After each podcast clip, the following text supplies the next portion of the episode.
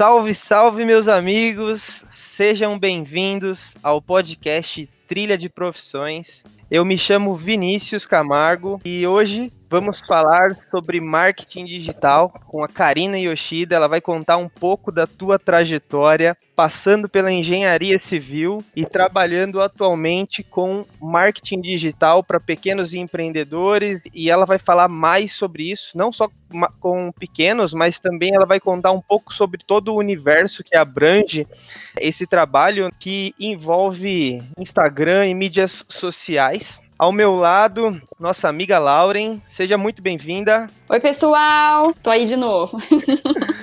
Seja bem-vindo hoje na nossa bancada aqui também o Lucas Euler, o Eulitão. Fala, galera. Tudo bem? Tô empolgado aí para hoje. Tenho muito interesse no assunto aí como empreendedor e vamos embora. Então, seja bem-vinda, Japa. Vou te chamar de Japa, né? A gente já conhece há um bom tempo. Sim, sim, eu chamo de Botuca, né? Para mim, Vinícius também é um pouco diferente. Com certeza. Bom, Japa, vamos conta um pouco pra gente então como é que tudo isso começou, aonde que tu nasceu. Vamos lá, então, vamos lá. Primeiro de tudo, quero agradecer por esse convite muito maravilhoso, muito incrível, é, e principalmente, principalmente pelo propósito disso tudo, né, Botucan? Então, assim, eu sou uma pessoa como outra qualquer. Meu nome é Karina Yumi Yoshida. Sou nascida em São Paulo, capital. E cresci, né, lá, vivi lá até os meus 14 anos. É, assim, bem tranquilo, né? Fiz ensino fundamental ali. Minha família toda é de São Paulo, capital, ou ali do interior também. Então, nunca tinha saído de lá, é, nunca tinha morado em outro lugar. E meio que do nada, assim, é, meu pai foi transferido para Joinville, Santa Catarina, e foi a família inteira, né? Então, quando eu tinha de 14 para 15 anos, teve essa mudança bem brusca, assim, que a gente foi para uma cidade onde a gente não conhecia ninguém e não tinha, enfim, amigos, parentes, nada. Mas começamos de novo lá. E, e, eu acho que, assim, me trouxe uma visão muito bacana essa mudança mesmo eu sendo muito nova e tudo, ali na época da escola eu já conseguia ver várias é, mudanças de cultura, né? Principalmente por eu ser oriental. Em São Paulo é muito comum, né, a gente é, encontrar orientais na rua, a gente conviver com outros orientais ali. E em Joinville, por ser uma cidade muito alemã, muito italiana, né, as famílias são bem tradicionais, a gente sentiu bastante nesse sentido. Mas é, terminei o ensino médio ali em Joinville, consegui passar na UDESC para engenharia civil. Porém, até chegar nesse momento, teve uma caminhada aí um pouco dura, digamos assim, porque como todo adolescente, né, eu tive muitas dúvidas na hora de escolher o meu curso, até pelas minhas vivências em Joinville mesmo, durante o ensino médio, né? Então, Ali no ensino médio eu participei é, de feira de ciências, né, com, com os amigos e tudo mais. E aí eu precisei é, começar a decidir pelo menos qual área que eu ia ter que atuar. Então, assim, eu sempre fui muito da parte de artes, gostava muito é, dessa, dessa área de, de humanas, digamos assim. Bom, e aí, uh, na hora de tomar a decisão, eu não fazia a mínima ideia, né?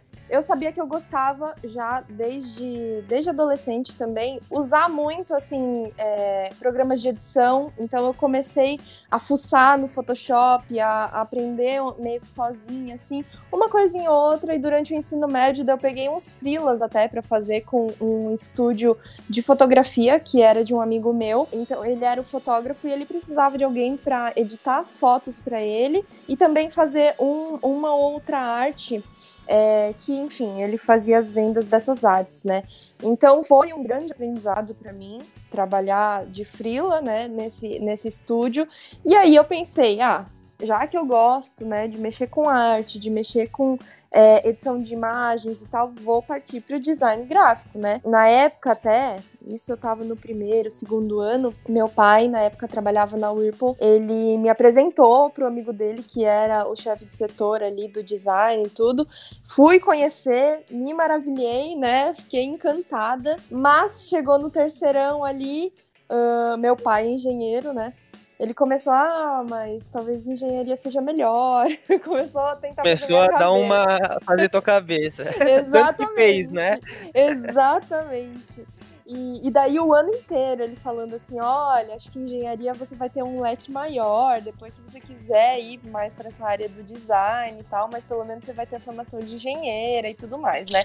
Aí fiquei naquela, ai, mas será, mas será? E aí também na hora de pesquisar é, sobre os cursos, né, sobre as faculdades, meus pais, assim, eu, eu, acho que também é muito da coisa da família tradicional japonesa.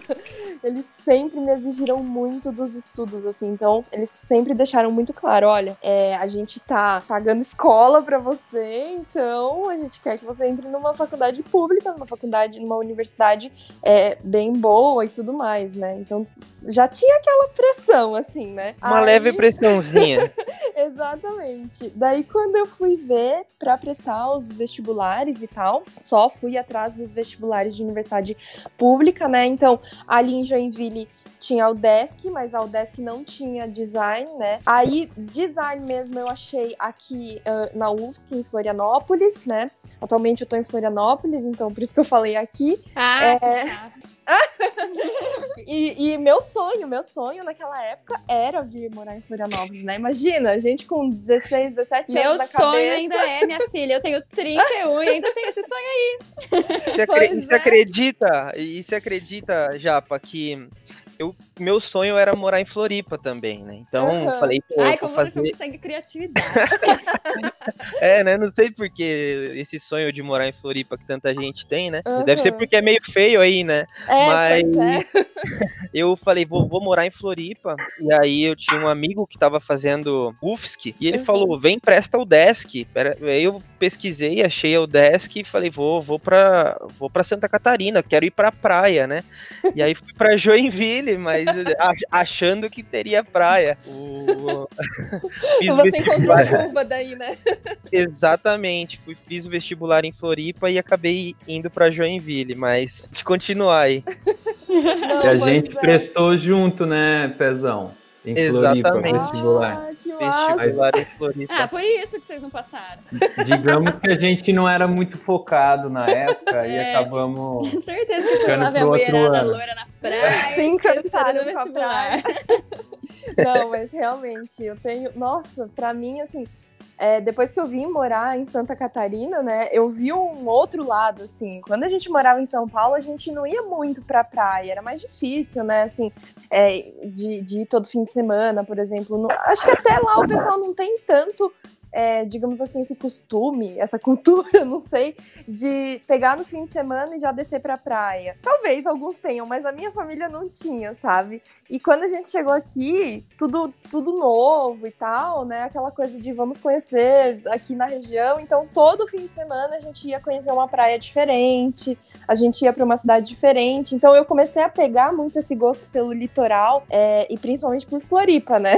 E aí, nessa época aí de prestar vestibular, vestibular eu tava focadíssima. Não, eu vou passar na UFSC, eu quero morar sozinha, quero morar na praia, quero ir lá fazer faculdade no sol, na praia com a galera, né? Nossa, é, eu é lembro. É eu não sei se vocês lembram, não sei se é assim ainda hoje, né? Mas eu lembro que eu também era louca para passar no vestibular da UFSC para morar em Floripa. Só que eu nem cheguei a prestar, nem nada. Até porque eu lembro que a prova do vestibular, se eu não me engano, você tinha que fazer verdadeiro e falso, não era? Ou tinha mais de uma que era certa. Uhum, e aí eu falei, meu, sai fora, nem quero. Desisti. Não, realmente, é, o vestibular da UFSC era bem complicadinho por conta disso, né? Mas eu cheguei a me inscrever, sabe? Cheguei a me inscrever. É, só que meu pai falou assim: não, chegou na hora de decidir mesmo, a gente sentou e conversou. Ele falou: não, ó eu vou pagar suas inscrições, mas vai ter que ser para engenharia. Aí já veio aquela pressão de novo, né? Aí conversa vai, conversa vem, o tempo do vestibular, o, o tempo da inscrição tava para chegar, né, para prestar o vestibular. E aí eu tinha um amigo que ele era um pouco mais velho, já tava na faculdade, e ele chegou e me deu um toque. Ele falou: "Olha, Karina, se for para fazer design, faz arquitetura, então". Mas se for para fazer arquitetura, faz civil.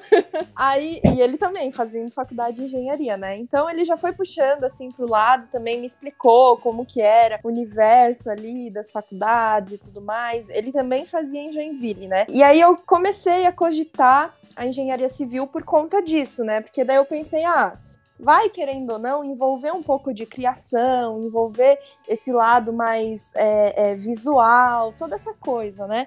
E aí chegou o dia da inscrição pro vestibular, eu falei, então tá bom, pai, vou fazer engenharia, mas não vou fazer mecânica, porque ele é engenheiro mecânico, né? Falei, vou fazer civil. E ele falou, não, beleza, então tá, vai fazer civil. Aí peguei e me inscrevi em todos os vestibulares, me inscrevi em Joinville, me inscrevi na UFSC, me inscrevi na USP, meu, fiz todos os, aqueles, né, que os de praxe, assim. E aí, eis que eu não passei.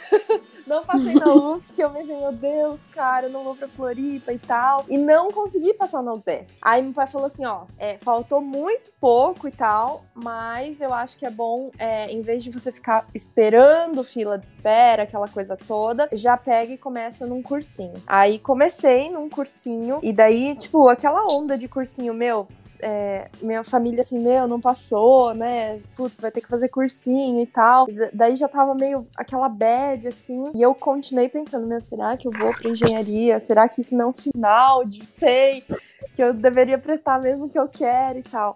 Mas aí no cursinho, é, eu acho que a gente acaba falando também com outras pessoas, conversando, trocando ideias, né? Com o pessoal que tá meio que na mesma que você ali. Uhum. E o pessoal que já tentou, tá tentando, né? E aí tinha uma galera lá pra, pra civil.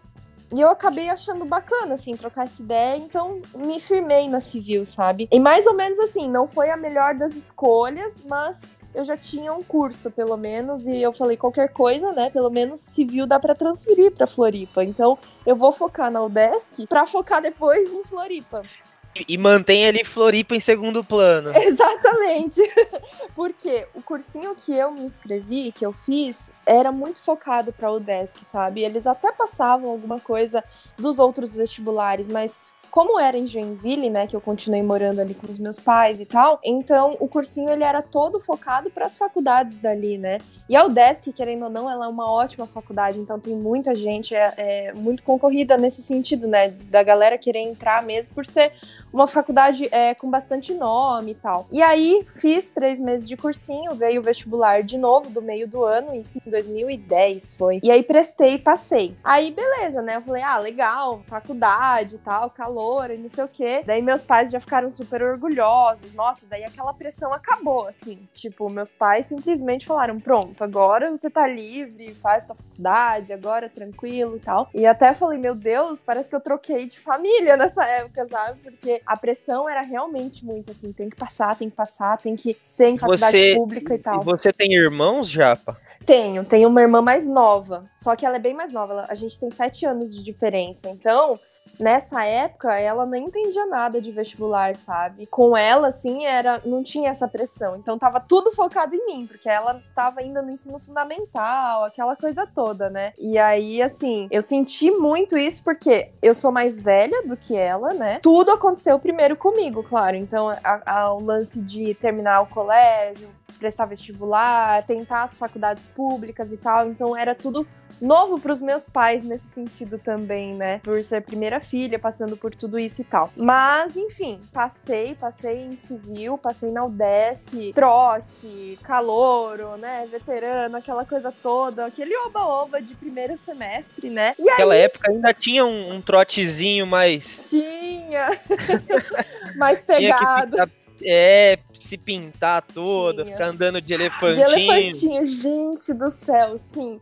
Andar de elefantinho, é, ajoelhar na pedra, nossa, tinha tudo isso, né? Ovada, aquela coisa toda. Farinha, meu Deus do céu. Mas foi bom, foi uma época boa. E foi tão bom esse primeiro semestre que aconteceu o quê? Eu comecei a deixar um pouco a ideia da UFSC de lado, assim, sabe? Começou a sair da minha cabeça um pouco porque já tava muito legal, né? É o que eu falei, aquele oba-oba de primeiro semestre, você faz amigos, nossa, o pessoal, é, de, cada um de uma cidade, né?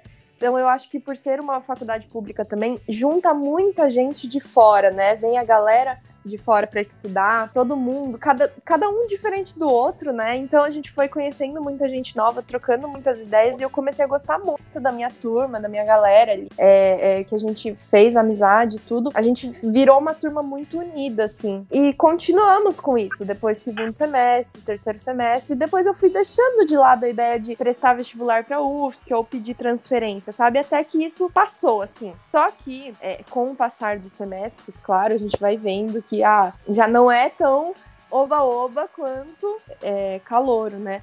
Então, uh, chegou. Até porque era bem difícil. Meu, muito difícil. O primeiro semestre eu ainda não sei como que a gente festava, festava, festava, né, Botuca? Ainda a gente se conheceu até no meu primeiro semestre ali e tal. É, juntava é, calor, juntava veterano nas festas e tal.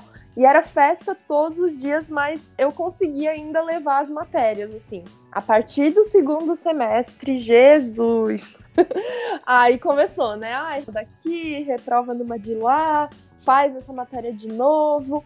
Mas beleza, fui levando, fui levando isso até o meio da faculdade. Passou uns dois anos, dois anos e meio assim, levando tranquilo. Só que acho que chega um momento da faculdade, eu não sei se isso acontece com todo mundo também, mas é, a gente começa a repensar várias coisas, né? A cabeça já é um pouco diferente, é, as, as experiências. Será também... que em algum momento da vida isso isso para? É.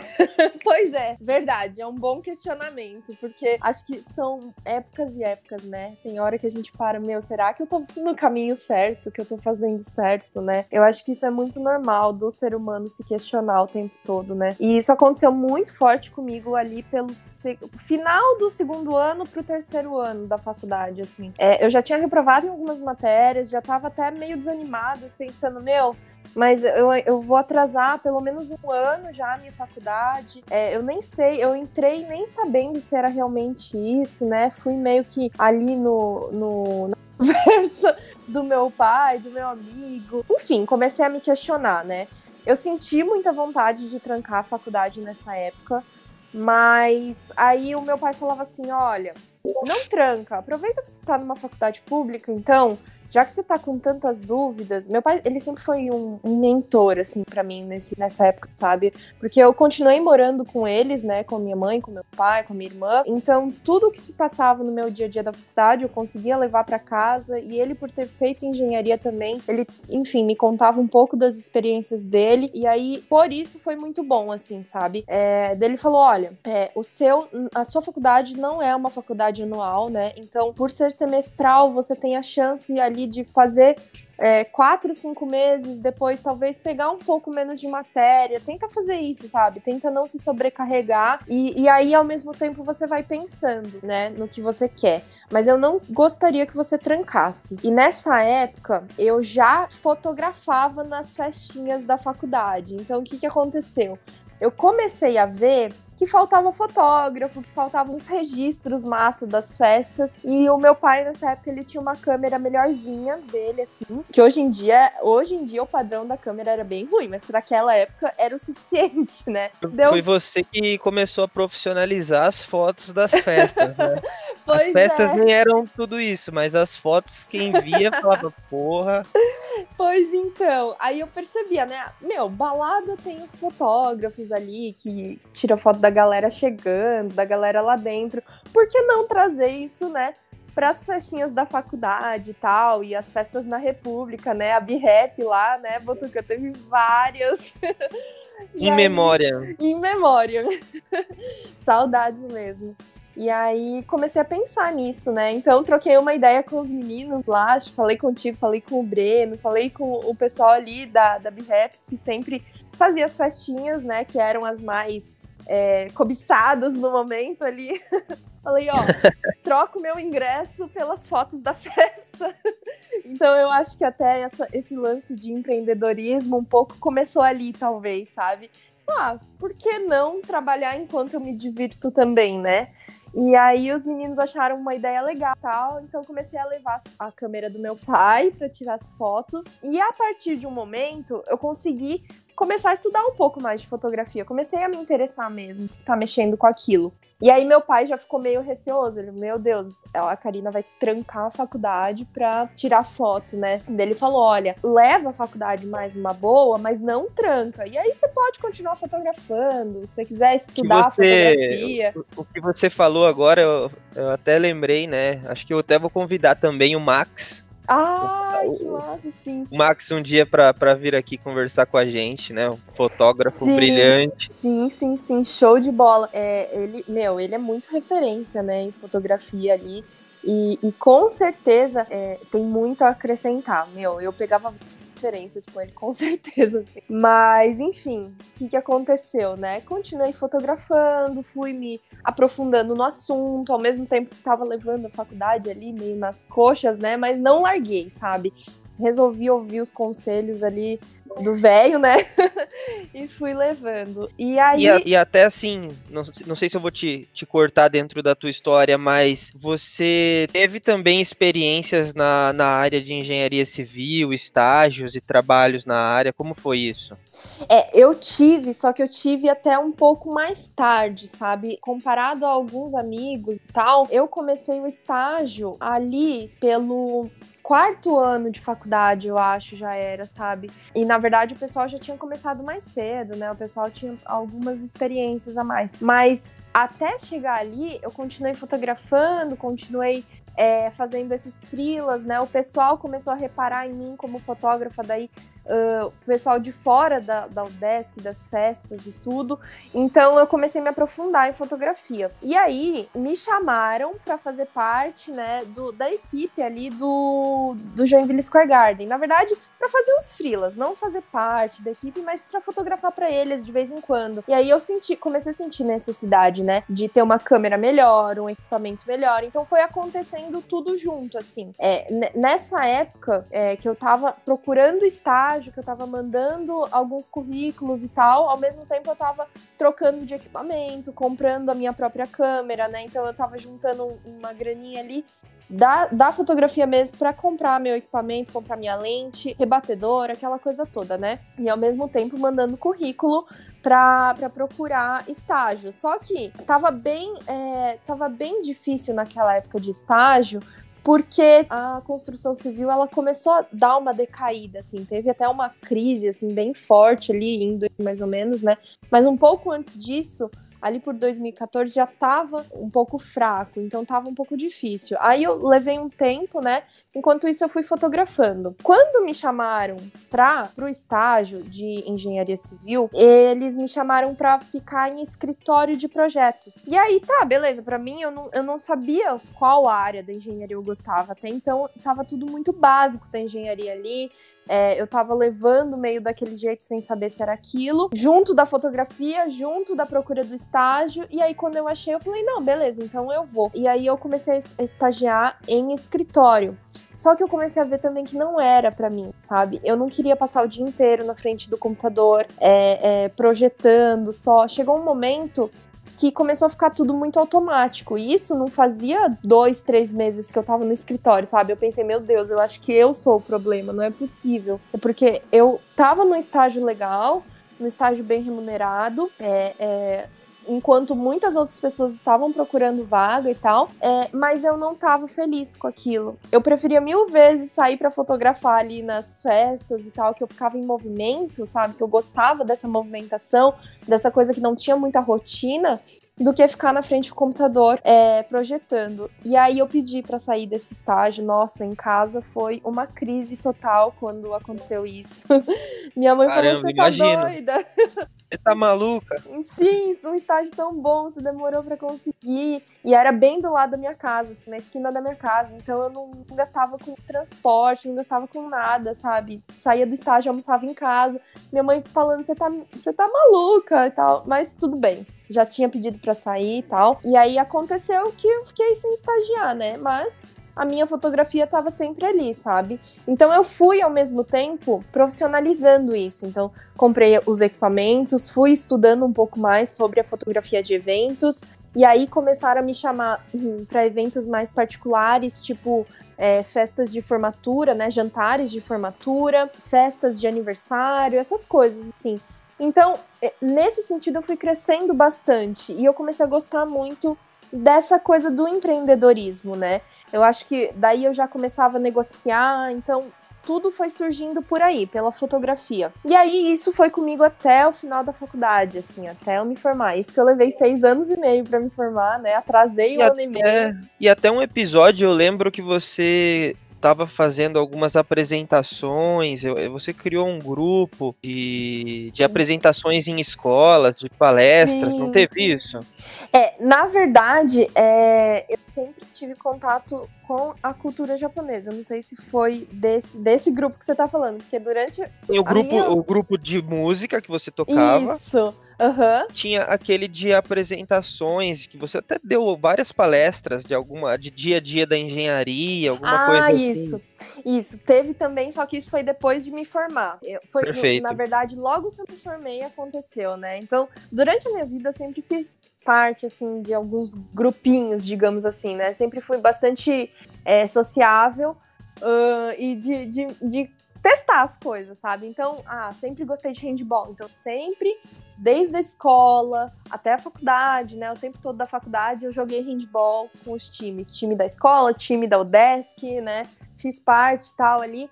É, daí eu gostava de música, então fiz parte da música, é, da música não, da, do grupo de bateria da faculdade, né, da UDESC e tal, quando lançou também, né, quando foi fundado. Desde adolescente também eu tive, desde adolescente não, desde a minha época de criança, tudo, né? Tive muito contato com a cultura japonesa e tal. E quando eu era adolescente, ali em Joinville mesmo, a gente ajudou a fundar um grupo de taiko, que é, são tambores japoneses, né? E aí uh, eu levei isso também até durante ali metade da faculdade, assim, sabe? consegui levar todos esses grupos junto com tudo que eu fazia.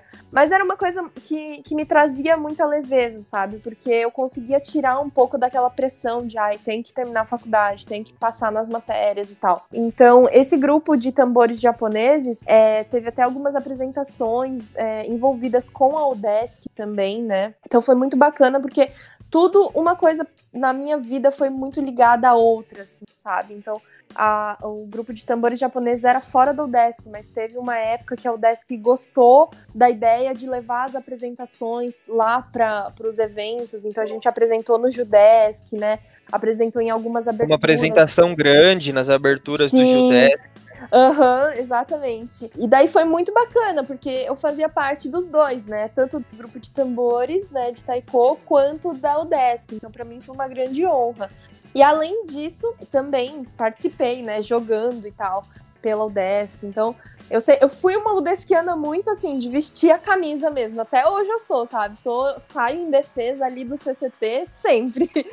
Então, assim, a, a, minha época de faculdade foi muito, muito proveitosa, assim, muito boa. Eu atrasei, atrasei, mas eu, eu acho que fez bem até para mim, sabe? Hoje eu vejo, ah, Sim. não ia adiantar eu ter me formado ali com cinco anos certinho, sendo que eu ia sair talvez sem um emprego, sem nada, né? Até porque na época que eu me formei já tava difícil, né? Então, eu atrasei um ano e meio, me formei ali em 2017. Um, aí, na hora que eu saí da faculdade, eu falei, e agora? Porque eu tinha um estágio, aliás, não contei dessa parte do estágio, né? Que depois que eu saí do estágio do, do escritório de projetos, eu, eu fiquei sem estágio nenhum, sem procurar, na verdade, porque eu não queria mais. Eu acho que eu peguei um, um pouco de trauma, assim, eu fiquei sem procurar durante um ano e pouquinho, assim, até 2000, 2015, final de 2015 para 2016.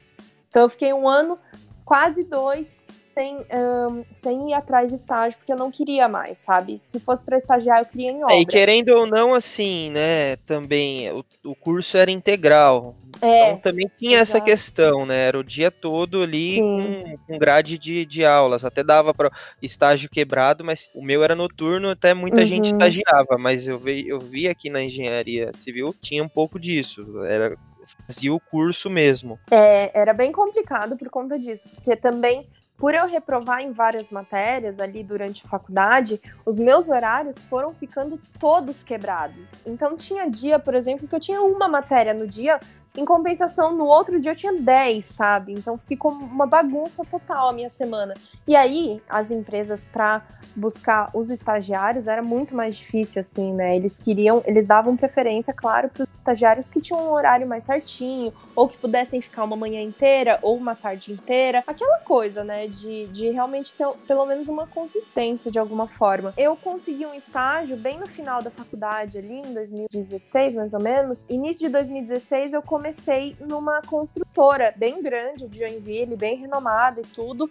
E aí eu me achei, me encontrei em obra, assim, sabe? Porque era um prédio de altíssimo padrão, né, de Joinville, Uh, então já era totalmente diferente uh, as técnicas construtivas, tudo que era utilizado ali. O meu chefe. E esse era mais obra mesmo. Esse o era outro, totalmente tu, Então obra. você teve essa diferenciação Sim. de trabalhar em projetos e depois foi para para obra pra mesmo, obra. construção. Uhum. Exatamente, tanto que o escritório ficava dentro da obra ali, no meio do canteiro de obras.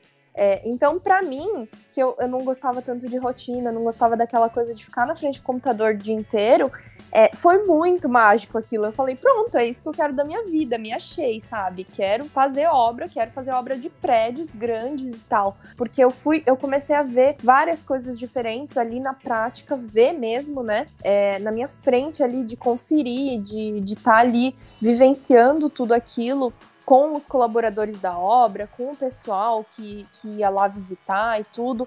O meu chefe foi um chefe muito, muito bom de, de me ensinar, assim, de pegar pela mão e falar assim, ó, assim que se faz, ó, isso é errado, isso é certo, dá para fazer assim, dá para fazer assado. Então foi uma pessoa que eu também carrego como mentor até hoje, assim, em tudo, sabe? Tanto como um conselheiro mesmo, como uh, na área da engenharia.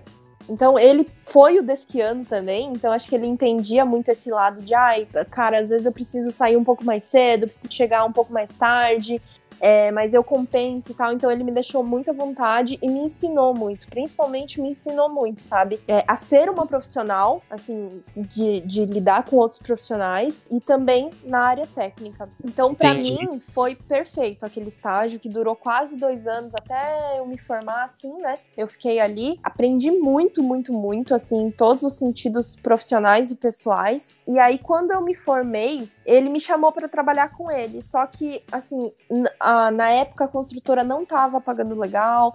É, ele falou: olha, é um serviço para você continuar aqui, mas não vai ser em obra, é só para você continuar na construtora mesmo. E eu fiquei meio balançado, porque eu gostava muito de trabalhar lá, só que eu gostava de estar na obra. E eu acabei não aceitando. E, e eu fiquei meio com o coração assim, sabe? Bem apertado, porque por mais que eu quisesse continuar na empresa, não era onde eu queria estar. Então eu pensei assim, ai, ah, talvez eu vou entrar ali e acontecer a mesma meu primeiro estágio lá. Vou ficar dois, três meses, não vou gostar de ficar o dia inteiro em escritório e vou pedir para sair, né? E aí eu acabei não aceitando. E aí nessa época, tu já começou a visualizar alguma coisa relacionada à internet ou você ainda estava bem, bem focada na engenharia ou enfim, estava com dúvida? Como foi esse momento? É, então, a hora que eu me formei, Botuca, na verdade, foi um outro baque, assim. Tipo, eu me senti como se estivesse passando no vestibular de novo, que era tudo muito novo, né? É, eu costumo brincar, a gente fica sonhando, sonhando com o dia da formatura. No dia seguinte, né, quando passa a festa, passa a comemoração, você acorda, não tem um milhão na sua conta ainda, você não ficou milionário, é, você continua a mesma pessoa e às vezes bate aquela bad, meu Deus, e agora, né? Todo mundo, todo mundo, a vida inteira pega muito no pé da gente, né? Pais, é, o, o, pessoal mais velho. É nós mesmos, fala, né? É, com, com, com, pressão interna de exatamente. fazer acontecer. Aham, uhum, tem muito aquela pressão de tipo, ah, você precisa crescer, estudar, passar no vestibular, fazer uma faculdade, terminar, casar, ter filhos, né? E aí você chega no final da faculdade e pensa, tá, e agora? Mas eu preciso sobreviver para casar e ter filhos, né? Então, assim, chegou o momento que eu fiquei meio perdida depois que eu recusei, né, a questão de continuar na empresa como engenheira. Só que era para ganhar mal e era para fazer uma função que eu não queria. E, e aí, beleza, eu falei, nossa, pronto, recusei o primeiro emprego que apareceu e agora? Só que, ao mesmo tempo, eu continuei em contato com o, o engenheiro que era meu chefe, e a gente virou muito amigo, assim, dele me dar conselho, da, é, gente conversar sobre a questão de trabalho e tudo, e ele falou assim: olha, é, tem uma oportunidade aí que eu tô vendo, só que a gente precisa de pessoas assim, com cabeça para isso, sabe? Que, que goste disso, que é para mexer com o Instagram, que é para mexer com, com internet. Então eu falei, com Instagram? Ah, sempre gostei de foto, né? Sempre gostei de Instagram, sempre uh, fui uma pessoa assim muito conectada. Aliás, né, quem, quem tá ouvindo nós até aqui, fala qual que é teu Instagram depois pro pessoal te procurar. Ah, show! É, hoje eu tenho um Instagram que fala sobre Instagram, né? É, é K Yoshida, K com com K mesmo, yoshida.mkt de marketing, né? kyoshida.mkt. É, mas até eu chegar nesse lance do Instagram, eu fiquei meio assim, porque veio por parte dele, assim, olha, tem um outro colega ali que trabalhava com a gente na mesma construtora, que ele tem um Instagram que tá parado de engenharia civil, que ele criou já faz alguns anos, mas não levou para frente. E agora ele tá querendo dar uma revivida naquilo e tal. O que você acha? Vamos tentar fazer uma equipe aí, continuar tocando isso paralelamente e tal? Porque ele continuou na construtora, né, como engenheiro lá, e eu tava sem trabalho. E falei, por que não? E aí a gente começou, então a gente uh, topou é, reviver esse Instagram junto com outro colega nosso e chamamos mais uma amiga nossa que era bem chegada, assim, Inclusive, estudamos juntas na UDESC, trabalhamos juntas na construtora.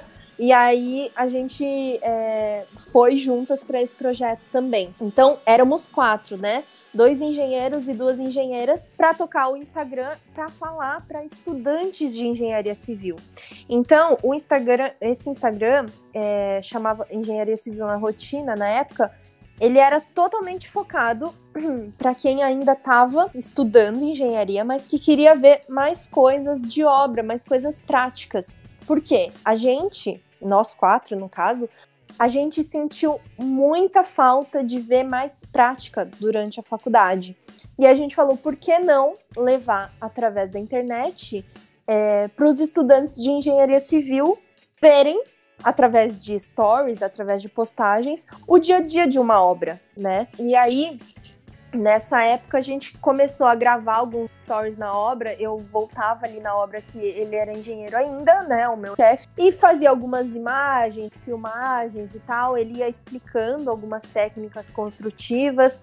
É, os outros dois colegas nossos também uh, filmavam das obras que eles estavam. Então a gente ia alimentando esse, esse Instagram dessa forma. E na época, a gente conseguiu crescer muito, muito rápido e em muito volume, assim, sabe? Porque a gente conseguiu 20 mil seguidores, mais ou menos, em questão de 10 meses por aí. É, então... eu lembro que foi um crescimento bem grande, assim, até em, depois vocês começaram a dar palestras sobre isso? Aham, uhum, exatamente. Foi aí nessa época que dá a gente para as palestras, sabe, Botuca? E, e, tanto as faculdades, né, de Joinville, quanto fora de Joinville, a gente começou a ter uma visibilidade bem legal. Então, ali na região do sul, é, até uma vez fomos viajar para Criciúma para dar palestra lá. É, e aí foi muito legal, foi uma época muito Pô, durou mais ou menos um e pouquinho, assim, um ano e. Não deu um ano e meio que a gente ficou fazendo essas palestras, alimentando o Instagram, dando cursos presenciais, né? Então, qual que era o nosso intuito? Pegar e começar a dar curso é, prático de engenharia civil. Então a gente levou uma galera para obra num fim de semana ali, com autorização, claro, da construtora, com autorização do, do dono da obra e tudo, né? Para mostrar para os estudantes como que fazia, como que levantava uma parede na prática, sabe? Então a gente chegou lá e fez eles levantarem tijolinho por tijolinho ali para eles sentirem a dificuldade de uma mão de obra, sentirem onde que eles têm que dar mais atenção, né, em relação à produtividade. Tudo isso é coisas que a gente não vê em sala de aula, infelizmente, ainda não, não vemos, sabe, durante a faculdade. A gente aprende muitas técnicas, mas na hora da prática às vezes peca um pouco, sabe?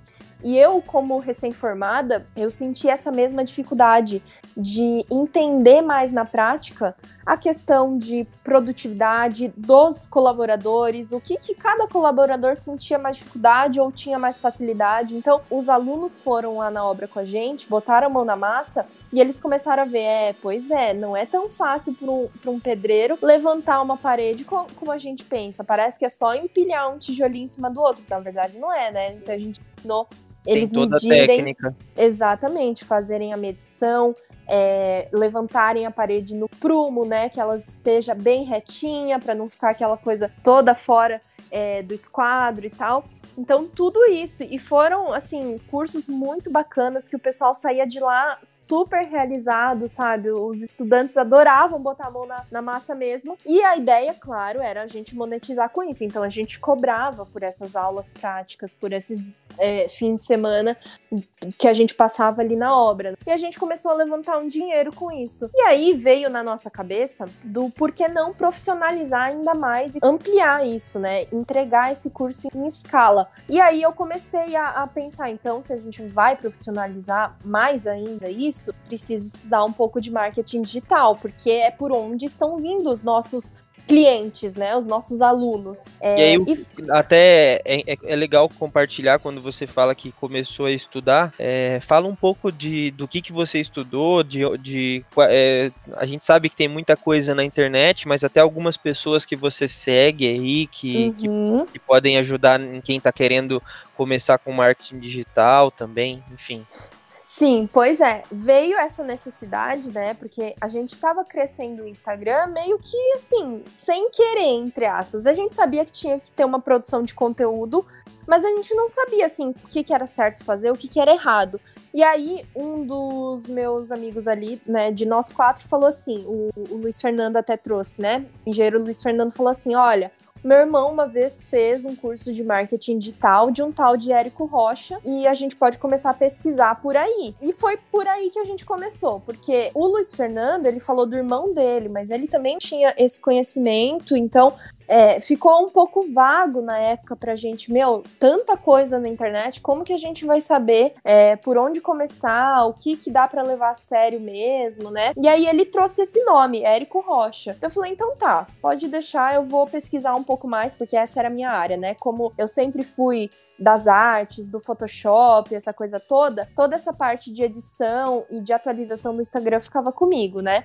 E a parte de criar conteúdo, todo mundo criava, depois me passavam, eu dava uma editada nisso, uma refinada para postar. E aí eu falei, então tá, deixa comigo que eu vou pesquisar um pouco mais. E aí eu fui pesquisar esse tal de Érico Rocha, ver o que falava, quais eram os, uh, os ideais dele, né? Por que, que ele era tão famoso assim? Porque daí quando eu entrei no Instagram dele, ele tinha lá milhares de seguidores, no YouTube dele tinha milhões de inscritos. E eu fui pesquisar um pouco melhor tudo de marketing digital que ele falava. E eu descobri que ele tinha um curso e tudo, bem aprofundado, de como fazer o tal do lançamento, que é o produto dele, né? O lançamento nada mais é do que você uh, escolher um produto para vender online. Daí eu falei, perfeito, a gente tem o produto, que é o nosso curso, e eu vou, vou disponibilizar, disponibilizar isso online é, para fazer em larga escala.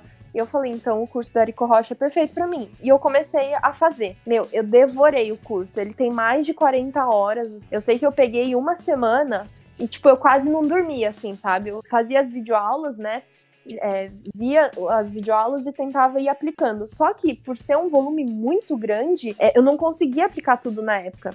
Eu falei, olha, sentei com os outros três de novo e falei assim, pessoal, é, fiz o curso do Érico Rocha, a gente tem que fazer assim, assim, assado. E eu comecei a despejar em cima deles um monte de coisa, né? E às vezes, pra gente que vai se aprofundando, começam a vir alguns termos, tipo assim, leads, começam a vir termos de funil de vendas, é, dentro do marketing digital mesmo, né? Todos os termos.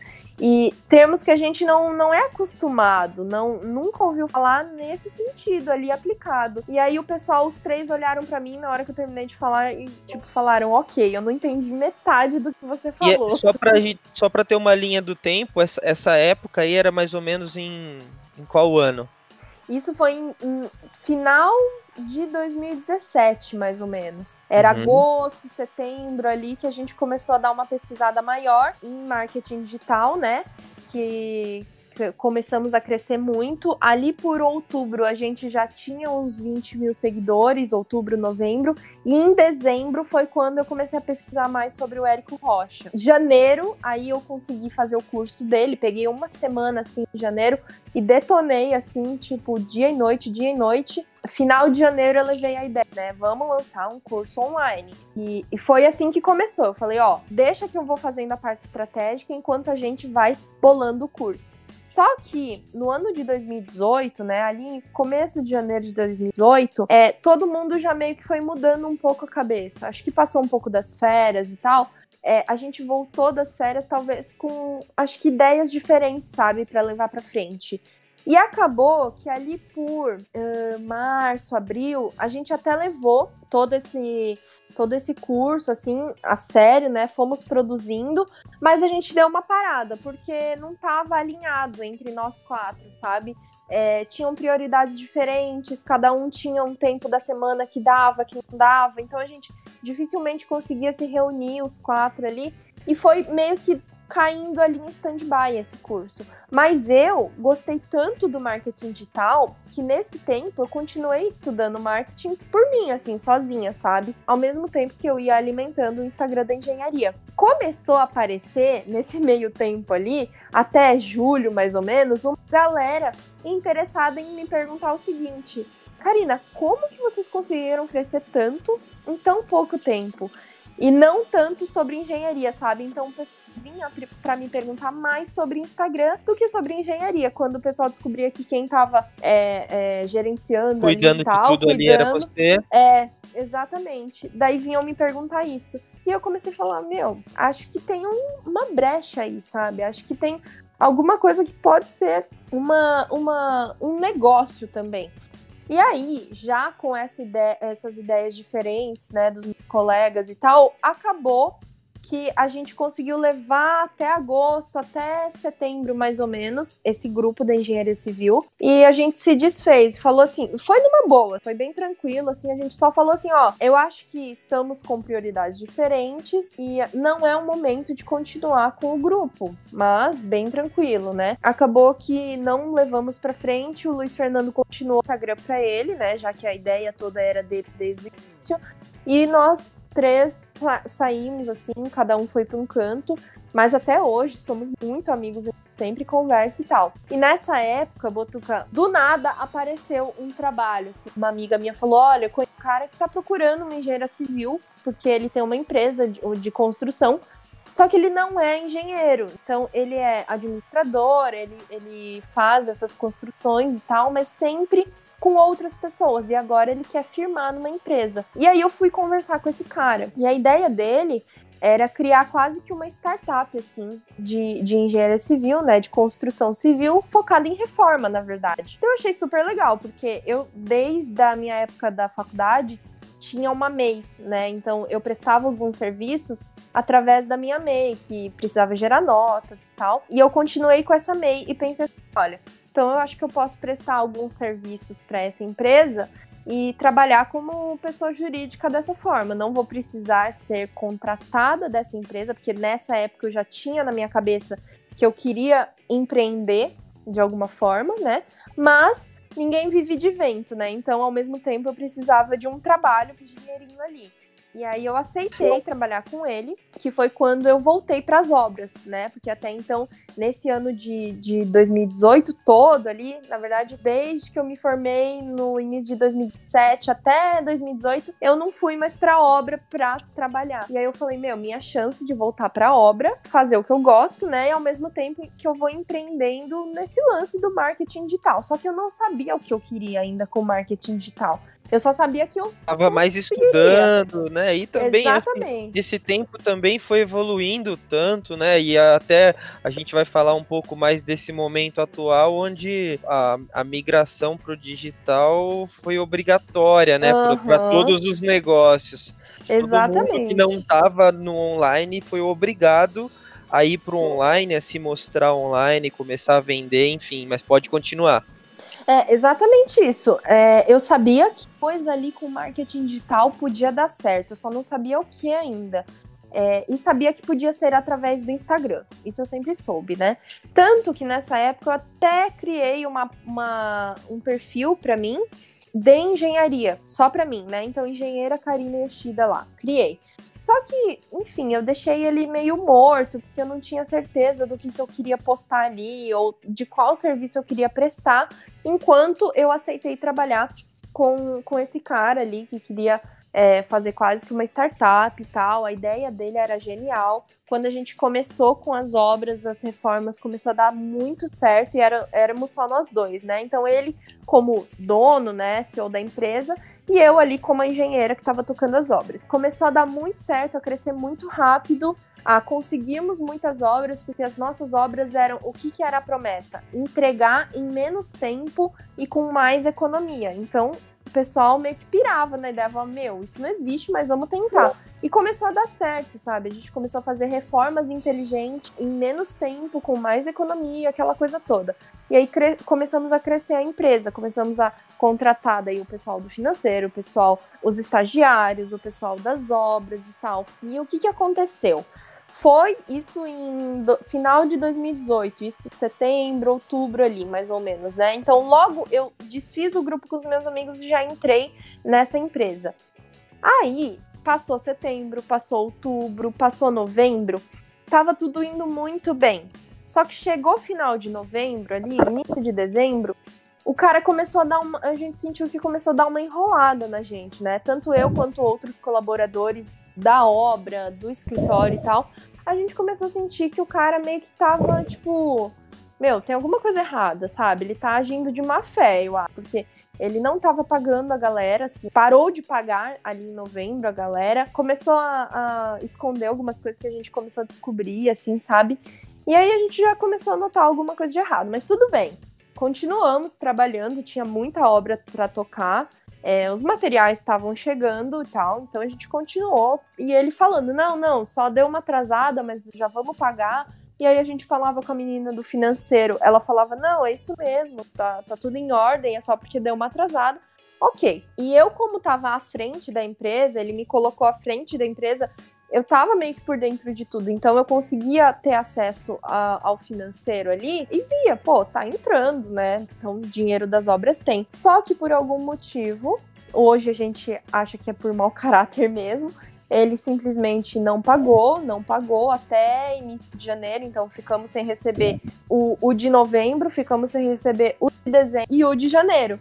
Aí chegou um momento que não dava mais, né? Falou, aí tinha que aí. pôr um ponto final, assim. Exatamente. E as obras a todo vapor. E chegou nesse momento que a gente falou: olha, ou você paga, ou a gente vai parar as obras e ele não pagou. Então a gente parou uma das maiores obras que estava tocando, que era de um hospital que tinha uh, uh, data para entrega e tudo. Era um hospital inteiro. Ele, ele, ele pegou simplesmente trocou a equipe. Então ele falou: então vocês não vão terminar? Beleza, vocês saem, entra outra equipe. E a gente não entendeu nada, sabe? Então ficou uma coisa muito mal resolvida.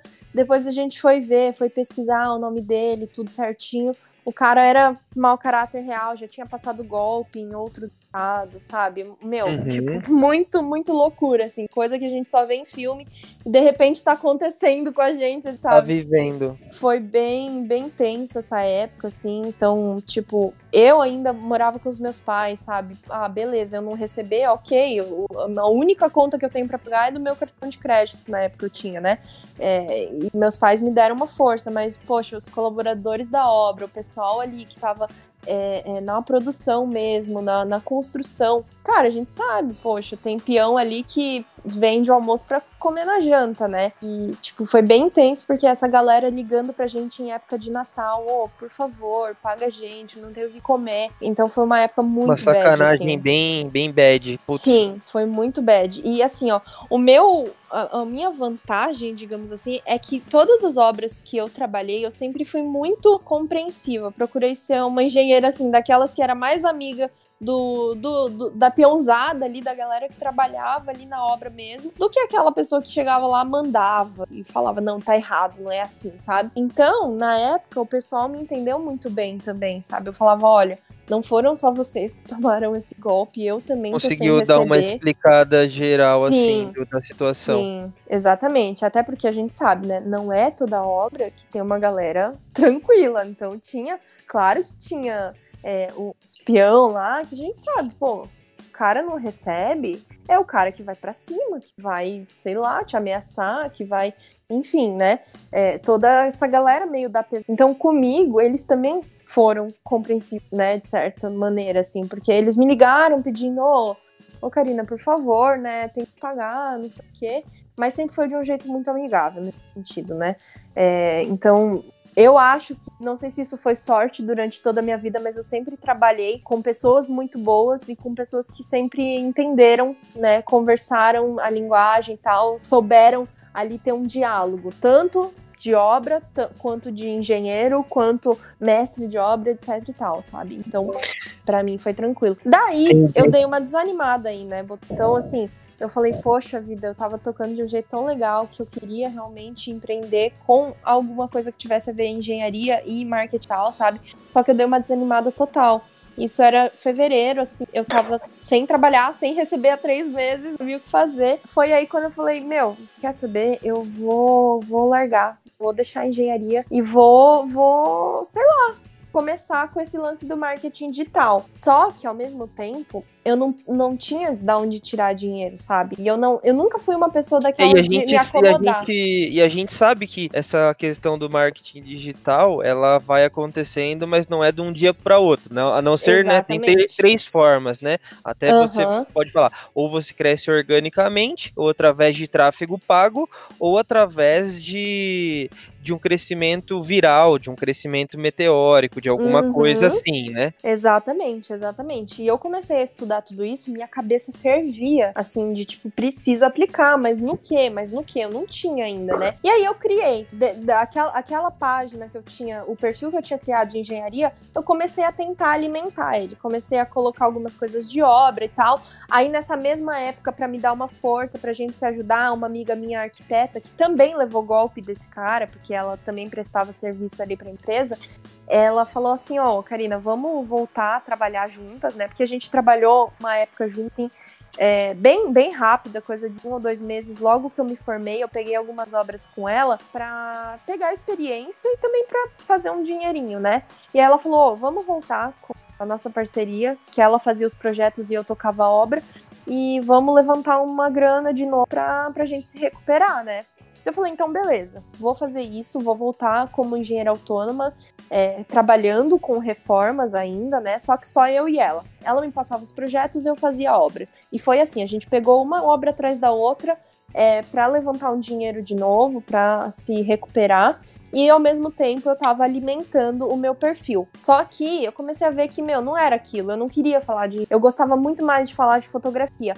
E nesse, nesse início ali, mais ou menos por fevereiro de 2018, uma amiga minha, a Priscila, Priscila Dalmago, que a gente fez faculdade Sim. juntas, ela, ela tava fazendo parte de um grupo ali do, enfim, um grupo de jovens que fala muito sobre empreendedorismo e ela me chamou para falar um pouco sobre fotografia digital ali, né?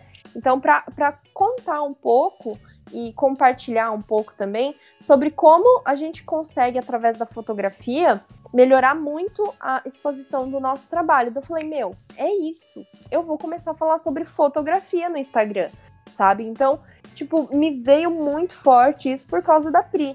Eu fui, fiz a palestra lá pro grupo dela, falei pra galera lá, dei as dicas de fotografia com celular mesmo, fotografia profissional, fotografia mais despojada, fotografia de eventos. Então, falei muito e eu saí de lá pensando assim, meu, é isso que eu vou falar no Instagram. Vou falar sobre fotografia porque eu atuei muito tempo como fotógrafa freelancer e também depois como com o Instagram, né, que dá para aliar as duas coisas e eu quero falar disso. Beleza.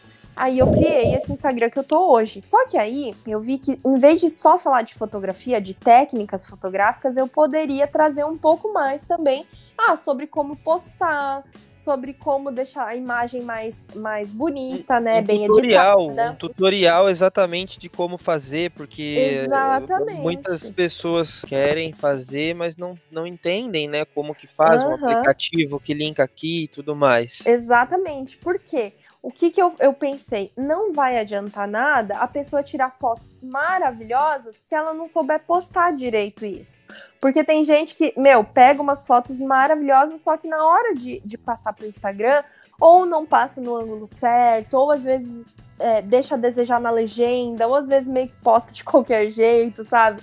E aí eu falei, então tá, então vou falar de Instagram. E de Instagram para pessoas que querem vender os seus trabalhos através disso, né? Porque daí eu também já acompanhava algumas pessoas que falavam sobre marketing no Instagram e tal. Então eu falei, meu, é isso, me achei.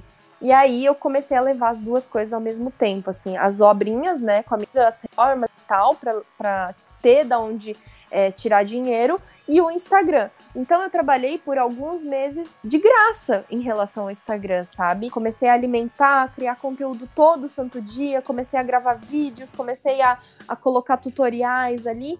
Até que uma, uma engenheira que trabalhava na Tora, onde eu estagiei, ela falou assim: Olha, Karina, tô precisando de uma ajuda aqui com o meu Instagram, porque em breve eu quero começar a vender produtos de beleza e tal será que você não me empresta uma consultoria? Aí eu falei, meu, pronto, é isso que eu vou fazer para ganhar dinheiro com o Instagram. Eu vou começar a postar, eh, a prestar consultoria. Porque até então, na minha cabeça, eu tinha, ah, eu vou crescer uma audiência, uma, uh, conseguir o máximo de seguidores possível para lançar um curso né? Essa era a minha ideia. Mas aí ela veio pedindo essa consultoria. Eu falei, então pronto, eu vou monetizar dessa forma também, prestando consultoria. Foi aí que eu comecei, né? Ah, comecei a prestar uma consultoria para ela por um valor simbólico, porque para mim também era muito novo tudo isso, né? E, e, começou a dar muito certo. Ela começou a ter resultado, outras pessoas que começaram a fechar a consultoria comigo também começaram a ter resultado. E aí foi por aí que eu larguei de vez as obras, né? Então chegou ali por maio, junho de 2018, eu fechei as últimas reformas que eu tinha, né? Entregamos tudo e, e eu falei, olha, eu não vou mais trabalhar com engenharia civil, não vou mais trabalhar com construção por enquanto, porque agora chegou no momento que o volume de consultoria está legal e eu tô tirando quase que a mesma coisa dos dois, né? Então eu vou, vou dar ênfase. Ficou por focar ali para fazer realmente acontecer. Exatamente. Eu falei, ó, por mais que não seja muita coisa, até porque das obras não tá vendo muita coisa, porque, querendo ou não, para você ser engenheiro autônomo ainda é muito, né? Lidar com o cliente final, aquela coisa toda. Eu falei assim, ó, entre um e outro, na engenharia civil eu tô tendo muita dor de cabeça, porque querendo ou não, obra dá dor de cabeça, o cliente liga, pergunta, exige e tal, né? Sempre tem os imprevistos. Eu falei, quer saber? Vou terminar tudo, vou entregar tudo e vou tirar um tempo para descansar minha cabeça, enquanto isso vou focando nas consultorias. E aí, depois disso, eu nunca mais voltei, né? Então, eu não digo nunca que eu nunca vou voltar, mas. Porque nunca é uma palavra muito forte. Mas, por enquanto, está totalmente acontecendo. a construção, é. Então, a construção Karina, Oi. Antes de a gente passar aí para o marketing digital 100%, eu queria saber como que foi para você terminar a faculdade mesmo em realmente estar tá gostando. Eu fiquei com essa dúvida. Parece ter sido bem orgânico, assim como você acabou indo para o marketing digital. Mas uhum. como foi levar a faculdade assim mesmo sem, sem achar que era isso que você queria e tal? Então, é, ali pro final da faculdade, eu dei aquela animada por conta do estágio da obra, né? Porque eu amava muito trabalhar ali. Então eu levantava de manhã animada mesmo. Olha, tenho certeza que hoje eu vou aprender alguma coisa nova. E por ser muito dinâmico, uma obra todo dia você tem que estar tá andando, você tem que estar tá falando com o pessoal, tem que estar tá vendo as coisas e tal, né? Então, nessa época eu dei uma animada. Daí eu pensava que era isso que eu queria. Só que ao mesmo tempo eu tinha muitas dúvidas é, de como um dia eu ia conseguir tocar uma obra daquele tamanho sem saber nada. Porque para mim, eu saí da faculdade muito crua. Eu sempre senti isso. Meu, eu terminei a faculdade, eu tenho certeza que eu não vou dar conta de levantar uma casa inteira sozinha. Como que eu vou levantar um prédio se eu não consigo levantar uma casa? Então eu tinha muito medo, medo de aplicar. E aí eu comecei nas reformas com essa minha amiga, né? Que a gente ficou ali um mês trabalhando juntas, logo depois formei, um ou dois meses mais ou menos. E aí eu fui pegando experiência nas reformas. E eu achava que era isso justamente por conta desse ânimo. Mas o tempo inteiro eu tinha alguma coisa lá dentro que falava assim, mas você não consegue, você não consegue, você não consegue. Eu não sei porquê, sabe? Hoje, depois de ter estudado muito sobre marketing, neuromarketing e tal, talvez eu uh, considero isso como um, uma síndrome do impostor, que é o que a gente chama, né, de, de você saber, mas você achar que não sabe o suficiente.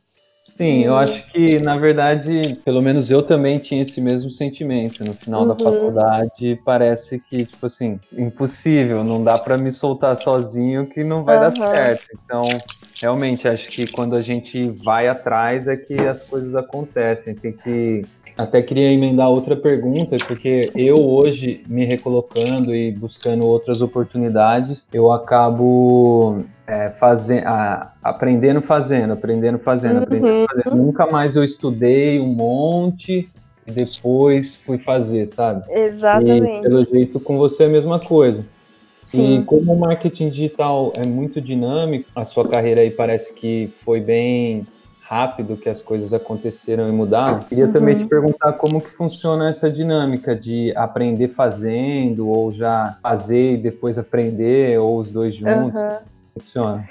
É, então, assim, em relação à engenharia, eu acho que só complementando, né, a tua primeira pergunta, eu acho que eu tive uma segurança grande porque eu tinha o meu ex-chefe do meu lado sempre assim como mentor, sempre me aconselhando, olha, faz assim, não faz assado, ele me deixava muito à vontade para tipo, tá numa obra, ligar para ele e falar, meu, e agora? O que que eu faço?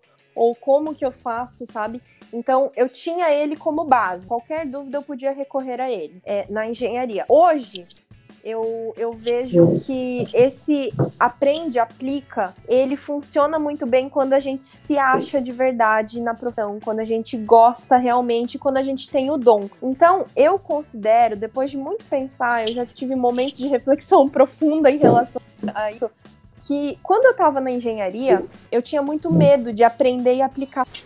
Então eu tinha que ou mandar uma mensagem para ele ou ligar, né, para ele pro meu amigo lá perguntando: olha, será que é assim mesmo? Olha, será que eu faço assim? E quando ele me confirmava que eu fazia. Hoje, dentro do marketing digital, eu acho que eu sempre tive um certo dom para esse lado, né? Desde lá de, de, de, adolescente, quando eu tava fazendo os freelas pro estúdio de fotografia, eu sempre tive isso muito intuitivo na, na minha vida, assim. Então, hoje, quando eu aprendo alguma coisa do marketing e que eu quero aplicar, eu já sinto muito mais segurança e mais confiança em mim mesma. Por mais que seja novo para mim, eu vou lá e testo sem medo, sabe? É, então eu acredito que isso é muito quando a gente tem, sente que tem o dom ou sente que sabe realmente tá fazendo ou falando, porque você se sente mais à vontade. E, é assim e a confiança, e até complementando um pouco, né, pelo que eu, eu, pelo que eu vejo, acho que a confiança ela vai se reforçando com os resultados uhum. que, tu, que tu tem tido, né? Exatamente. Até mesmo, pô, o pessoal te procura lá de Salvador para fazer um treinamento, uhum. enfim, até outros exemplos, isso vai deixando a coisa mais concreta, né? No sentido do marketing digital, não do, da, da engenharia civil dessa vez. é, não, e é verdade. Essa eu acho que foi a maior diferença entre as minhas duas carreiras profissionais, né? Da engenharia eu tinha sempre medo, é, sempre muito receio de decepcionar os clientes, de, de, sei lá, fazer alguma coisa errada, o negócio cai, sabe? Eu sempre via aquelas manchetes sensacionalistas e às vezes algumas não tão sensacionalistas, mas que acontecia mesmo. Por outro lado, hoje no marketing digital, é, por mais que seja muito novo, várias coisas que eu estou aplicando, que eu estou fazendo, é, acaba sendo muito mais seguro para mim, sabe? De eu chegar e falar no cliente, não, ó, testa assim porque eu acho que vai dar certo, ou faz assado porque assim fica melhor para você. É, eu tenho uma segurança e uma confiança realmente muito maior, por, por eu sentir que eu tenho é, às vezes, muita facilidade em pegar como que as coisas acontecem. Tem coisas ali dentro do Instagram que nunca ninguém me falou, mas foram coisas que eu reparei sozinha ou que eu senti sozinha que deveria ser daquela forma, sabe? Então, às vezes, eu acho que essa percepção é uma questão do, do nosso talento nato mesmo, sabe? Isso eu acho que acontece com todos os profissionais. Bem... Já, explica, explica um pouco de como funciona hoje as tuas frentes de trabalho, até para quem ouviu a gente até aqui, de repente está buscando algo de marketing digital para aplicar no seu negócio, para quais tipos de cliente você trabalha, né? E uhum. quais são os teus e quais, e quais são as formas de trabalho que você tem hoje? É, hoje, bom, depois de ter acontecido tudo isso, né, me achei no, no marketing digital, é, dei continuidade no Instagram, né, para falar para outros profissionais que querem divulgar o próprio trabalho através do Instagram. Então, hoje, é, a minha principal, é, o meu principal produto é a consultoria personalizada, né, individual ou em dupla, em caso de, de sócios e tal. É, que a gente senta durante uma hora e meia, totalmente online, né? Sentar é modo de falar, mas totalmente online. A gente se reúne ali para conversar sobre algumas técnicas e estratégias que podem ser aplicadas no perfil de Instagram daquela pessoa. Então, eu direcionei o, o, o meu conhecimento de marketing tal 100% no Instagram, né? Foquei nisso. Para realmente fazer um nicho e um subnicho, né? Que é o que a gente chama. Então, o meu nicho hoje é, claro, marketing digital e eu fui subnichando. Então, dentro do marketing digital tá o Instagram, dentro do Instagram tá o Instagram para negócios, Dentro do Instagram para negócios tá pequenas e médias empresas, né? Porque as grandes empresas elas têm setor de marketing para fazer isso para eles. Então eu atendo hoje é, pequenos e médios empresários, donos do próprio negócio, né? Empreendedores e tal, pessoal que quer divulgar o próprio trabalho através dessa rede social, por ela ser gratuita, né? E por ela hoje estar tá sendo muito direcionada para esse lado é, business da coisa toda. Então, eu presto as consultorias, que é o meu carro-chefe hoje, mas, paralelo a isso, eu tenho uh, grupos de desafios que eu faço de tempos em tempos, né? Que são grupos no WhatsApp, onde eu reúno o pessoal inscrito e passo um desafio por dia, né?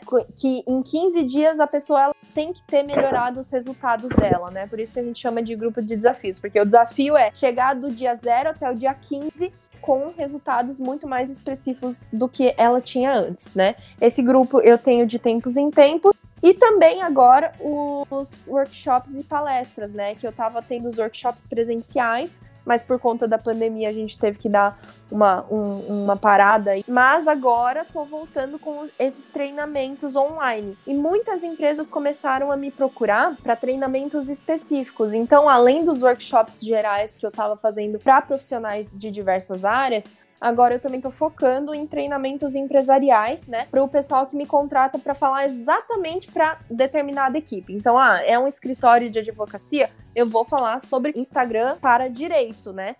Se é um escritório uh, de igual ontem, era uma empresa, é, eram colaboradores de um work, né? Que eu fiz treinamento online ontem.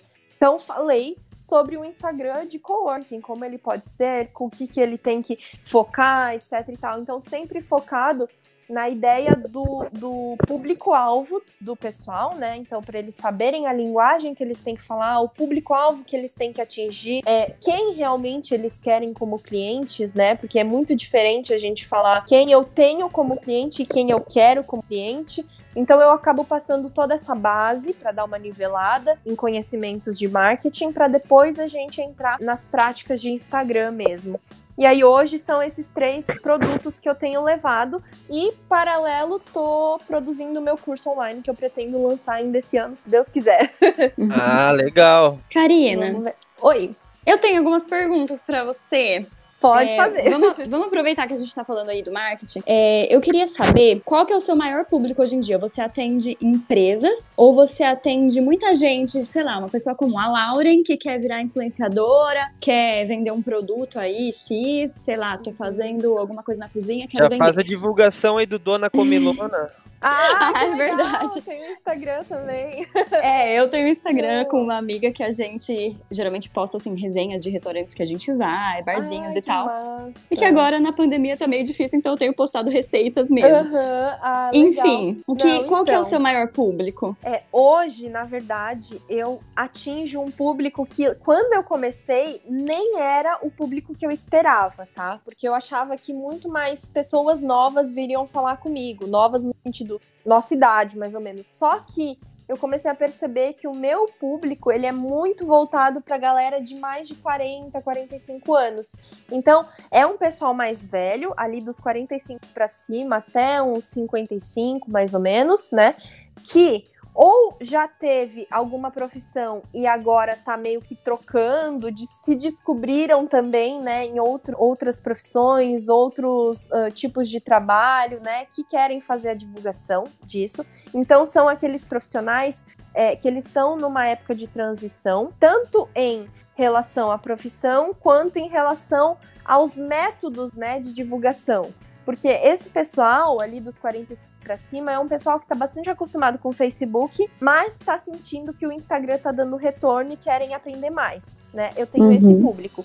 Assim como eu tenho o público de pequenos empresários que não tem uma empresa com muitos colaboradores, é aquela empresa que tem até 10 colaboradores mais ou menos, assim, sabe? É, empresas que são, funcionam tudo em home office ou então que realmente tem uma cabeça um pouco mais aberta da forma de trabalhar e aí acabam me procurando para trazer, né, essa divulgação ali em cima do Instagram e tal, de um jeito muito mais cool, assim, tipo, é, linguagem mais jovem mesmo e tal, porque daí essa galera é uma galera mais jovem que também quer atingir outra galera jovem, né? E também tem um terceiro público que é aquele pessoal que pequenos empreendedores, né? Então, tipo assim, a maquiadora que trabalha solo, né? Aquela pessoa que vai em casa atender, aquela pessoa que realmente uh, faz coisinhas para vender, tipo artesanato ou até tipo docinhos e tal, né?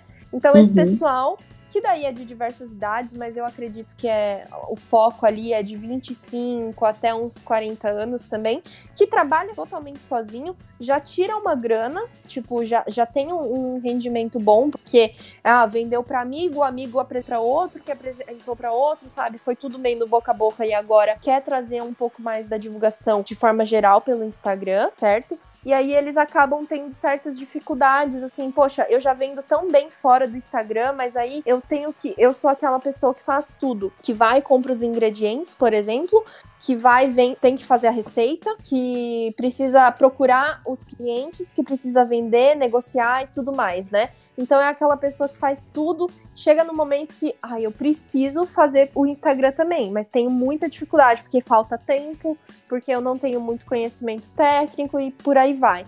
E que Uhum. daí acaba me procurando. Então hoje, os meus públicos são esses três tipos de profissionais, sabe? É, e, e eu vejo assim, coisa em comum deles todos que eu vejo é a questão de querer fazer muito por dinheiro, às vezes, sabe? Que ver o Instagram só pelo dinheiro. Então, a primeira coisa que eu faço numa consultoria é chegar e falar assim: olha. O Instagram, ele é um trabalho de formiguinha. Talvez ele não vai te dar um retorno amanhã já, sabe? Tu, tu vai ter que ficar postando, vai ter que, vai ter que trazer muito conteúdo. E aí o dinheiro vai ser uma consequência. Então, a primeira coisa é mudar a mentalidade do pessoal. A partir disso, a galera vai que vai. Daí sim. Daí o pessoal pega gosto pela coisa e vai. Entendi. Outra E coisa. você acha que. Ah, desculpa, Lala. Não, pode falar. Você Eu- eu acha vou- que o marketing digital possibilitou que mais pessoas se tornassem empreendedoras ou facilitou um pouco?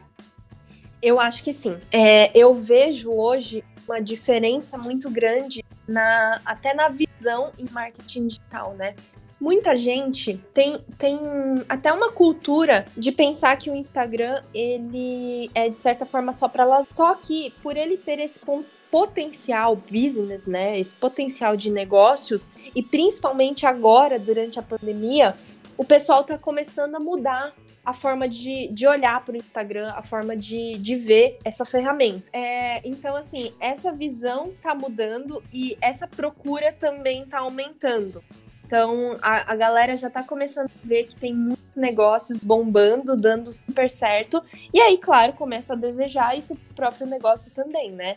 Então a procura aumentou com o tempo e também com a pandemia com certeza. Eu vejo o Instagram, as redes sociais, enfim, é que eu acho que o Instagram tá mais forte nisso, como uma vitrine online, assim, que atinge muita gente, né? Então é uma plataforma de marketing sensacional. Exatamente. É, é, é, uma vitrine, né? E é um cartão de visitas onde a pessoa ela vai ter uma primeira impressão quando entrar no seu perfil, querendo ou não, né?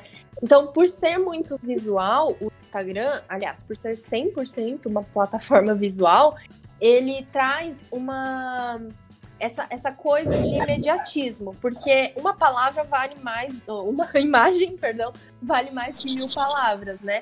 Então, quando a pessoa bate o olho e já gosta, ela já começa a ver aquele, aquele negócio, aquele produto, aquele serviço e começa a querer saber mais sempre. Né? Então, nesse sentido, o Instagram ele traz de uma forma muito rápida o público, sabe? Porque é só a pessoa bater o olho e pronto. Só que para a pessoa ficar, daí entra toda a parte estratégica, né? Tem que ter conteúdo, tem que ter consistência, né? Você tem que estar tá frequentemente ali respondendo o pessoal, um postando. relacionamento, né? Na verdade, Com você certeza. cria um relacionamento. Acho que até falando um pouco disso, o processo da venda ele é um relacionamento. Você, Sim. você vai é, aos poucos conquistando a confiança, na hora certa ele vai, vai converter, né? Com certeza, exatamente. E aí, o que eu vejo é, hoje, tem uma frase até que eu gosto bastante: é, quem não entende de pessoas não entende de negócios, né? E, e, não é porque tá por trás de uma tela de celular, por trás ali de um tablet ou algo assim, que não são pessoas reais.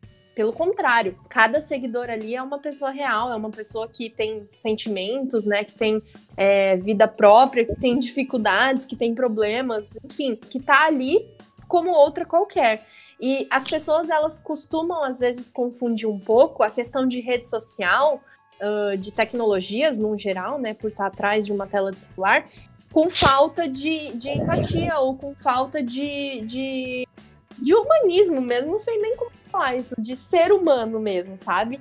Então eu gosto sempre de dizer que mesmo dentro ali do Instagram, é, a gente precisa ser humano, sabe? A gente precisa agir como se a pessoa estivesse na nossa frente. Porque própria, o próprio nome já diz, né? É uma rede social, é para socializar. É para você estar tá ali se relacionando, conversando, trocando ideias, descobrindo coisas novas, da mesma forma que você faz fora, no offline, né? A única coisa é que isso tudo existe para facilitar a comunicação. Só por isso, sabe? Para facilitar e não para reduzir a comunicação.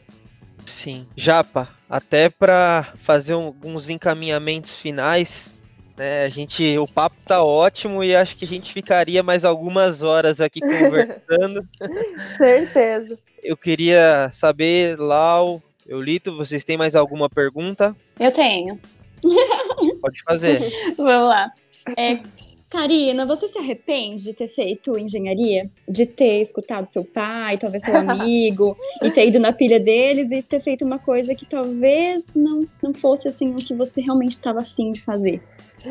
Olha, eu não vou te dizer que eu nunca senti talvez um arrependimento, mas quando eu tava no início desse processo todo, e principalmente ali quando a gente tomou o golpe do cara lá na empresa e tal, é, que ele simplesmente desapareceu, o dinheiro, é, eu, eu comecei a pensar, sabe, nessas Falei, meu, tá vendo? Se eu tivesse feito design, se eu tivesse ido pelo que eu queria, talvez eu tivesse trabalhando numa empresa massa ou então por mim mesmo, né? Mas eu acho que foram pensamentos assim, é, do momento sabe? Porque foi no começo ali, e inclusive quando eu tava começando com o Instagram também, tava entrando as consultorias, mas ainda não era aquele dinheiro que eu pudesse, tipo, pagar minhas contas, eu não tava conseguindo me sustentar com aquilo, me passou muito pela cabeça, assim, meu, será que eu, eu fiz engenharia à toa? Será que, então, meu, já que eu fiz tudo isso, né, de, de engenharia, de estudo, é, de, de trabalho, né? Atuei como engenheiro e tal. Será que é certo eu largar tudo isso para do nada começar numa área que eu nem estudei realmente e tudo mais? É, eu, mas hoje eu vejo assim, lá, que na verdade tudo foi aprendizado, sabe? Eu acho que tinha que ser assim. Então, hoje eu não me considero arrependida. Eu amo ter feito engenharia, eu amo por ter conhecido as pessoas que eu conheci, por ter vivido as experiências que eu vivi. É, como eu falei, eu sempre fui muito participativa na questão dos, dos grupos, né, de, de escola, de faculdade e tal, então sempre fui muito envolvida nessas questões é, é, escolares, digamos assim. E eu acho que tudo isso é muito aprendizado, né? A gente aprende a, a, lidar com pessoas, a conviver com outras pessoas, e hoje isso é muito importante no meu trabalho. Ter toda essa experiência com pessoas que eu tive, sejam experiências boas ou experiências ruins, né?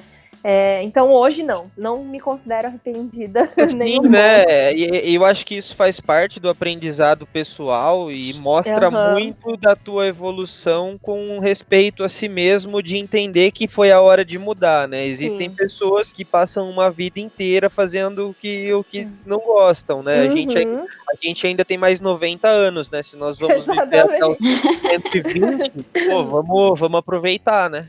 Exatamente, Botuca. E eu penso assim, a gente fez o DESC. Meu, o DESC não foi uma faculdade fácil, sabe? E muitas vezes a gente teve que é, se virar sozinho, assim, para aprender as coisas da, da noite pro dia, né? Aquela coisa de virar noite estudando para prova, de se virar para fazer TCC e não sei o quê. Então, é, é, nesse sentido também foi muito aprendizado para mim, porque eu aprendi a ir atrás sozinha, sabe? A estudar sozinha, a procurar e pesquisar tudo sozinha. Então, é, a faculdade também me trouxe essa experiência e esse ensinamento. E seus pais? Ah, os meus no começo, sim, tava bem complicado. Eles, tipo assim, eles nunca foram contra eu fazer as palestras de Instagram. Pelo contrário, eles se orgulham, né, e tal, falam, olha, foi fazer palestra, mas eles sempre se preocuparam nesse, no sentido financeiro da coisa mesmo, né? Então, assim, tanto minha mãe quanto meu pai, eles foram aquelas pessoas que trabalharam a vida inteira certinho, né? Então fizeram a faculdade, trabalharam na área, é, juntaram dinheirinho, compraram a casa, o carro, aquela coisa toda. Então de pouquinho em pouquinho, foram conquistando tudo que eles têm. E aí, quando eu fiz essa mudança brusca, minha mãe até sentou para conversar comigo e falou assim: "Ai, Karina, não sei, porque a gente, tudo que a gente tem hoje foi muito suado, não foi nada fácil, mas foi de pouquinho em pouquinho, sabe? Você não tem que mudar, assim, às vezes não deu certo ali, mas você pode tentar em outros lugares, outras empresas. Bem na época que hum, aconteceu todo o lance do do golpe, né? E aí veio muito forte isso dos meus pais ficarem meio preocupados e até ficarem assim, ah, e aí, você não vai procurar um emprego? Vai uh, enviar currículo? Você não vai, sei lá, fazer alguma entrevista? E eu já tinha muito forte para mim que eu queria empreender. Então eu falava, não, eu não vou enviar currículo, eu não vou prestar concurso, né? Minha mãe sempre quis que eu prestasse concurso, até fiz algum, mas também não passei. E aí eu, eu falei, não, agora eu vou empreender. Então, assim, até hoje,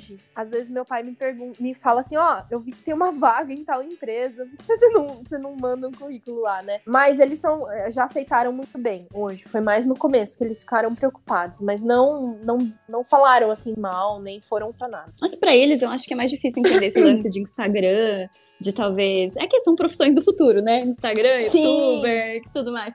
Então, para eles, eu acho que é um pouco mais complicado mesmo. É, meu pai não entende até hoje. A minha mãe, ela é um pouco mais pra frentex, assim, ela já. Ah, beleza. Existe Instagram para negócios. Existe o pessoal que compra pelo Instagram, sabe? Então, assim, foi mais tranquilo depois de um tempo que eu fui mostrando para eles como é que funciona, é que eles foram vendo bem, né, tudo isso de é, é, das minhas consultorias, de fazer um retorno, de eu estar tá conseguindo me virar agora e tal. Então, a, aos poucos, foi tudo aos poucos, mas foi tranquilo. Legal. Legal, queria agradecer, né, a Japa aí pelo, pelo teu tempo, por compartilhar aí essa, essa história de, de mudança, né, de evolução e que mostrar também que não é fácil, né, que o, as coisas uhum. vão vão mudando e às vezes tem muitos entraves nesse meio aí. Sim. Mas muito obrigado. Sim, eu acho legal mostrar também, Pé, que assim, não é porque você escolheu um curso lá no início que você vai ter que seguir aquilo pro resto da sua vida. Pelo contrário, eu acho que hoje em dia tudo pode mudar no meio do caminho. Se você começou, não gostou, se reinventa, vai fazer outra coisa, vai se descobrindo, né? Eu acho Exatamente. que realmente a gente é muito novo quando a gente entra, isso eu concordo, eu acho até, já falei aqui, quer dizer, não sei se eu falei, mas eu sempre falo que fazer cursinho é bom, a gente amadurece um pouquinho, é que nem a Karina falou, você conversa com outras pessoas, troca várias ideias, e isso é muito importante é, até para o nosso crescimento. Exatamente essa questão. Você não precisa fazer aquilo que você escolheu, porque a gente escolhe muito jovem. Então, se por acaso você uhum. escolheu e não quer aquilo, faz que nem a Karina, muda, se reinventa. Ela se, re se encontrou, ela fala com tanta paixão aqui que é até bonitinho de escutar. Realmente ela tá gostando daquilo que ela tá fazendo, tá botando super energia naquilo. E, meu, parabéns, Karina. Tô Ai, super admirada com você, com a sua história, com a sua reviravolta. E é isso Ai, mesmo. Obrigada. obrigada, lá. Não, e é realmente a gente se encontra, é, assim, pode ter perrengue, pode ter problema, dificuldade e tal, mas a gente vai é quase como uma plantinha mesmo, né? A gente vai regando de, dia após dia ali e vai fazendo florescer, né? Vai fazendo crescer. E eu acho que, que é isso, quando a gente se encontra é, é natural, vai acontecendo assim. E por a gente estar tá gostando, não é na primeira tropeçada que a gente desiste, né? Então isso torna a gente mais forte também. Isso Com certeza. Fechou. Tá, obrigado, obrigado, Lau, obrigado, Eulitão, obrigado quem nos acompanhou até aqui. Tamo junto, um abraço a todos. Obrigada, gente. É, Karina. Obrigada mesmo. Queria super agradecer pelo convite. Eu adorei compartilhar com vocês é, um pouquinho né, da minha trajetória aí, ou um pocão. e eu queria só deixar uma mensagem final para o pessoal que está escutando, se se é o pessoal que está na dúvida do que prestar no vestibular, ou se é o pessoal que está com medo de fazer essa transição de carreira, de seguir o coração, né, de fazer o que faz o coração cantar. Vai sem medo. Eu acho que a nossa intuição humana, ela é muito mais forte do que qualquer decisão racional, muitas vezes, sabe? Porque a gente acaba sentindo isso assim no, no coração e, e, eu acho que quando a gente, é igual ela falou, quando a gente bota energia, faz acontecer de uma forma ou de outra. Então, se é para acontecer, vai acontecer, mas que seja do jeito que você estiver se sentindo bem, né?